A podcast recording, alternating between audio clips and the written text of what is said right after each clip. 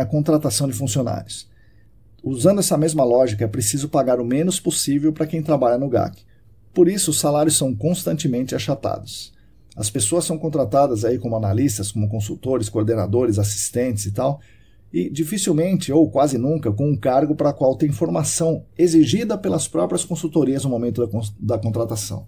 Ou seja, exige-se geólogo, engenheiro, exige-se químico, geógrafo, cientista ambiental, mas a contratação é como analista, ou como assistente, ou como coordenador, ou como consultor.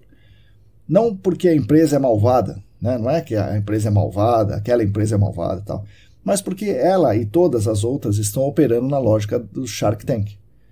É, imagina só o seguinte: se só uma empresa fizesse isso, se todas contratassem como geólogo, como químico, como cientista ambiental, pagando mais, e uma empresa descobrisse esse filão, falasse: olha, eu vou contratar como analista ambiental, vou pagar menos.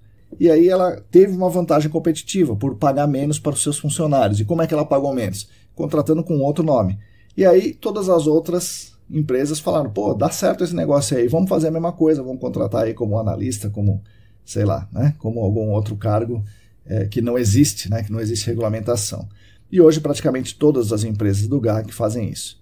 E pode ser pior ainda, né? Muitos são contratados, muitos de nós somos contratados com o PJ, né? que é uma forma clara de precarizar o trabalho, de não pagar os tributos, direitos trabalhistas e tal.